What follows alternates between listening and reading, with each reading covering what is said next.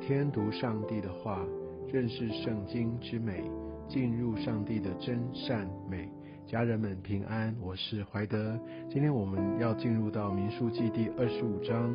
在昨天的经文当中，我们看到巴兰没有办法用咒诅来达成他们的计谋。但在二十五章，我们却看到以色列人他们发生了败坏的事情。其实这也是巴兰的计谋。他虽然没有办法来透过来宣告耶和华神的话语方式来咒诅以色列民，但是他却用巧计来献策给巴勒。我们从哪里可以看到呢？其实，当我们往后读到民数记三十一章十六节的时候，我们就可以知道，接下来所发生的事情，其实是巴兰所告知巴勒的。而我们可以看到，这个计谋非常的成功。这是什么样的计谋呢？那就是让以色列民能够跟外邦的女子亲近，他让外邦的女子来去跟以色列人交往，来进入他们的生活当中，所以至于他们就在呃肉体上面，还有在他们的文化习俗上面，就随从的这些外邦的女子。所以在二十五章我们可以看到。以色列人他们住在石亭，其实他那个时候已经跟耶利哥城遥遥相望，他们已经预备要进入到应许之地。而在这个时候，我们可以看到以色列百姓跟摩押女子来行起淫乱。那我想，这个淫乱不只是在肉体上面的一个情欲所导致，也是在他们的文化，在甚至在祭拜一个外邦神当中也开始结合。也许一开始只是两情相悦，但是后面就慢慢演变出，他们就离开了神，他们就被这些外邦的女子、他们的习俗啊，或者用他们的一些的生活习惯，就开始融合。所以也就是这样子，我们可以看到这些的百姓开始败坏，开始祭拜他们的神。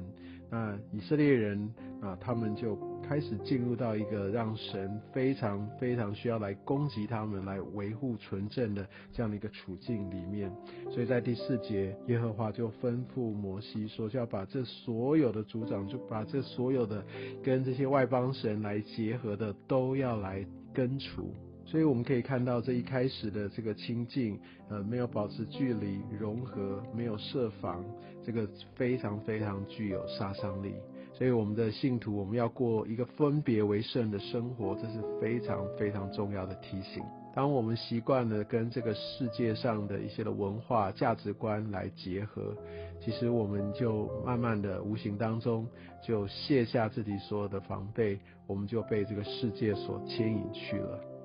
我们可以看到，在这个时候，耶和华神他真的要来确保他百姓的纯正。那他就在第五节，你可以看到，呃，让摩西就吩咐了以色列审判官，就说这些所有的，如果他们呃跟这个呃巴利比尔联合的话，他们就要把他们杀了来铲除。也许你会觉得说听起来非常的残忍，但这样的一个呃堕落，这样的一个拜偶像，其实是比瘟疫更可怕的。当问题产生没有处理，它的一个传染力哦，它的一个蔓延会非常的恐怖。那所以它带来的是一个整个在灵命上面的全面崩解。所以我们可以看到，在这个时候，他们有这样的一个觉醒，他们要回到上帝的面前。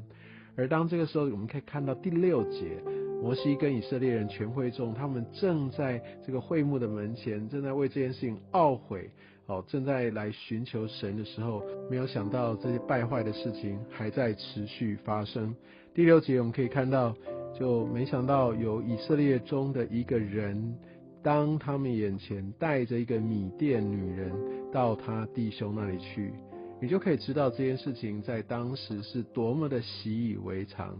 光明正大就要做这样的事情，而在这个时候第七节，我们可以看到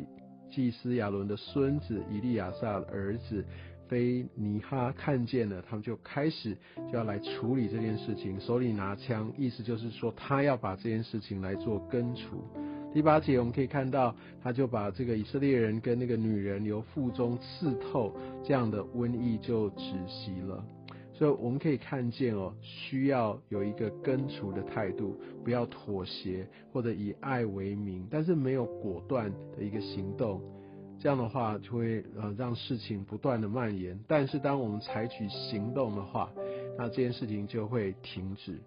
也许在今日时代当中，我们不会用一个所谓的一个血腥、一个暴力的方式来处分。但是我们需要来对付的是我们心中的邪情私欲，我们需要将我们的这些的情欲要定在十字架上，就像在新约在保罗书信上所说的，我们不能够呃来随从着情欲，我们要顺着圣灵而行哦。所以我想这方面也是非常的重要，需要有一个。果断的态度，我们需要以基督的心为心。十一节我们可以看到上帝他来称赞菲尼哈，他说他以我的祭邪为心。他知道上帝是一个祭邪的神，他没有办法容忍这个呃偏差，他没有办法容忍非圣洁。所以也就是因为他抓住上帝的心，所以他就不把他们除灭。你知道，我们说抓住上帝的心，凭着圣灵的感动，不消灭圣灵的感动去回应时候，其实我们可以止息这些的纷争，可以止息祸患。而且十二节我们可以看到说，上帝说我将我平安的约赐给他，而且给他这样的一个新的职分，因为他有上帝的心。所以我们需要抓住上帝的心。所以我想在这一节，我们可以看到在后面啊，十八节他这边说要去扰害米甸人，击杀他们，因为他们用诡计杀害他们。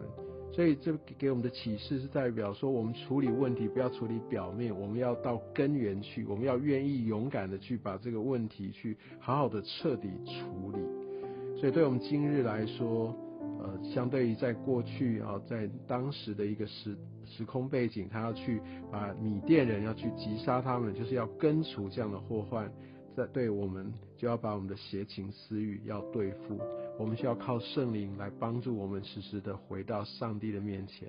我们要知道上帝呼召我们，我们要知道我们的核心的身份。我们需要跟上帝来对齐。我们绝对要跟这个世界有所分别。因为我们是被呼召出来的，不要让我们自己陷入这个跟这个世界不分，我们活的生活样式跟非基督徒没有两样。我相信这会让我们进入一个非常非常呃危险的这样的一个处境。愿上帝使用今天的这样的一个经历故事来提醒我们，愿上帝用他的话语来祝福你我。